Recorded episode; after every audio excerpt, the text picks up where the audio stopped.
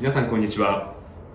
株式会社ウェルスパートナー資産デザインソリューションズ代表の瀬古口です。この、えー、YouTube チャンネルでは、え、私がたくさんのお客様から資産をお預かりしてきた経験から、え、資産運用に関するさまざまな情報を発信しております、えー、本日の、えー、テーマはハイブリッド証券かっこ、えー、劣後債への投資はなぜ魅力的なのかというテーマでお話をしたいと思います。皆さんはハイブリッド証券かっこ劣後債という資産をご存知でしょうか、えー、富裕層の中では、えー、投資している方が比較的多いこのハイブリッド証券について、えー、今回は詳しくご説明したいと思います。まずは今の、えー、世の中の金利債券投資においては、えー、金利が、え、重要ですので金利の状態についてご説明していきたいと思います。こちらは、えー、日経新聞に、えー、最近リリースされた、えー、イラストなんですがこちらを見ていただくと分かるように2006年から、えー、2010年くらいまでは世の中の、えー、金利っていうのはマイナスの国や0%台の国というのは、えー、ほとんどがありませんでした。ちなみにこれは、えー、10年国債ものの利回りと言われる、えー、アメリカだったら10年後に、えー、ドルで、えー、お金が戻ってくるような債券。日本国債だったら円が日本の国が発行していて10年後に円で戻ってくる。そういう債券の利回りという意味です。ほとんどの国がマイナスであったり0%の国はなかったのですが、えー、リーマンショックが起こったあたりから、えー、世界の中央銀行というのは金利を下げることで景気を刺激して景気をいい状態にしようという政策を取っていたので、マイナスの国であったり0%台の国というのがリーマンショック以降は、かなり多くなってきました。そして今回の2020年のコロナショックがあったわけですね。これによって見ていただくと分かるように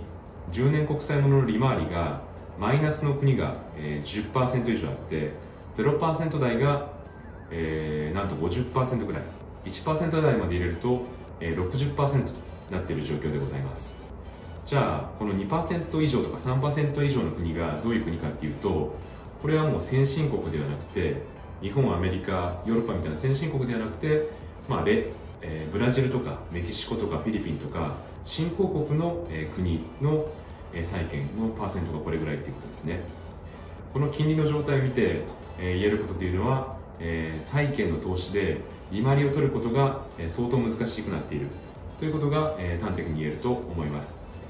まあ、このように、えー、世の中の金利が先進国はほぼゼロもしくは1%台。となってしまった状況で、えー、投資家はどのようにして利回りを取ればいいのか。というところで、えー、生み出されたのがこのハイブリッド証券の投資です。ではハイブリッド証券の仕組みについてご説明していこうと思います、えー、こちらの図を見ていただくと四角があって、左側がこれはバランスシートですね。資産。で右上が負債、えー、右下の緑が資本。というふうな会社のま財務諸表バランスシートになっています。で、えー、この右側の方の四角は一番上が普通社債普通のまあ社債ですね。で真ん中がお伝えしているハイブリッド証券。で一番下が株式になっています。これは何の順番になっているかというと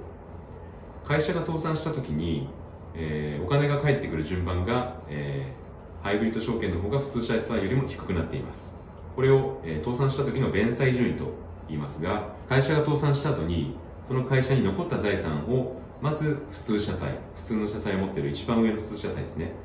これを持っている人にお金を返します。それでもお金が余ると、えー、次はこのハイブリッド証券を持っている人にお金を返します。そしてそれでもお金が余ると株式を持っている人に返す。はい、倒産した時の、えー、お金が返ってくる順番が遅い。だから劣後債と言われています。ハイブリッド証券と言われているのは普通の債券と株式の真ん中の資産性があるからハイブリッド証券というふうに呼ばれています。じゃあまあ倒産する順番が遅いだけでデメリットしかないじゃないかというふうに思われるかもしれないんですが、えー、メリットは、えー、利回りが普通の社債よりも高いことです。これはもちろん債券であったり発行している会社にもいるんですが普通の社債の利回りが1%だとしたらハイブリッド証券は3%であったり4%ある。といった具合に普通の社債よりはえー、利回りが高いのでこの今の世の中の低金利の状態の中でこういうハイブリッド証券に投資されるという方が最近は増えております。一般的には、えー、事業会社普通に事業している会社が発行しているケースもあるのですが銀行であったり保険会社がこのハイブリッド証券は発行しているケースが多いです。なぜかというと銀行や保険会社というのはリーマンショック以降自己資本を厚くしなければ、えグローバルで、営業してはいけませんとかそういった規制をつけられたり国独自に自己資本の、ルールがあったりということで自己資本比率というのを高めなければならないという、プレッシャーがかかっています。ただ株式を発行してしまうと株の価値が下がってしまって株価が下がるので、まあ、株主に怒られてしまうと。そういったところでこういうハイブリッド証券は資本の性質もあるので自己資本に入れていいよっていうそういうルールがあるんですね。でなおかつ株価も下がらないということで高い金利を払ったとしてもこういうハイブリッド証券を発行するっていう、えー、インセンティブが銀行や保険会社にあるのでそういう発行体が発行していることが多いと、まあ、そこで投資家との、えー、高い利回りで投資したいっていう需要がマッチしたためにこういうハイブリッド証券が生み出す生み出されたということが言えると思います。私たちのお客様でも比較的富裕層数千万以上であったり1億以上資産運用される方っていうでインカムゲイン定期的な収入が欲しいという方はこういうハイブリッド証券別後債で、えー、何銘柄かに分散して通してインカムゲインを得ているというケースが多いです。ではこのハイブリッド証券のリスクは何なんでしょうか？主に、え2つあります。1つがその発行している会社が倒産してしまう倒産リスク。もう1つが、えー、外貨建てのものが多いので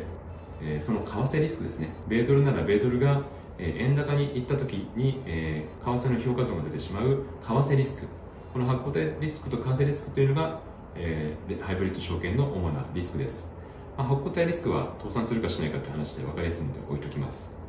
為替リスクに関してはどう考えればいいかを、えー、お伝えしたいと思います。おっしゃる通り、え、為替リスク、え、今1ドル105円ぐらいですけどもそれが投資した時から100円になってしまうと為替に関してはマイナス5%の評価損です。ハイブリッド証券というのは短期的にそもそも短期的に売買するものではありません、えー、償還する5年後10年後までじっくり持っているのが、えー、債券の投資の、えー、基本的な取り組み方です。なので短期的な為替の損益を、えー、あまり考える必要はないのですが、まあ、それでもやっぱり為替リスクが怖いという方はこういう考え方をしてもらえればと思います。こちらの表は仮に110円1ドル110円の時に外貨に投資した時仮に運用利回り5%の金融商品債券で運用したとしたら少しずつ為替の損益分岐点というのは切り下がっていくんですが10年後にはじゃあどうなってるんでしょう？っていう図ですね。これを見るとなんと10年後っていうのは67円よりも円安であれば、えトータルで利益が出ていて67円よりも円高であれば、え損失が出ているという、えそういったことが、え分かる図になっております、